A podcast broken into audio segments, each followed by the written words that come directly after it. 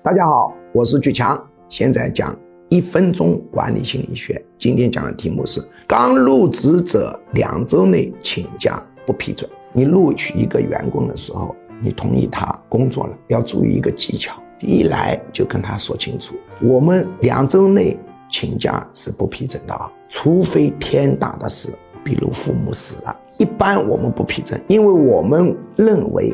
两周内请假，你多半是到另一个单位去应聘的。你想清楚，到我们这里来工作就认真，不要今天来工作了，明天请假又到别的地方去应聘，那这样对我们是很不公平的。把话说在前头，先说清楚，那么他就不敢这么做。事实上，很多员工是一边工作一边应聘，这样折腾很长的时间呢，他才能稳定下来。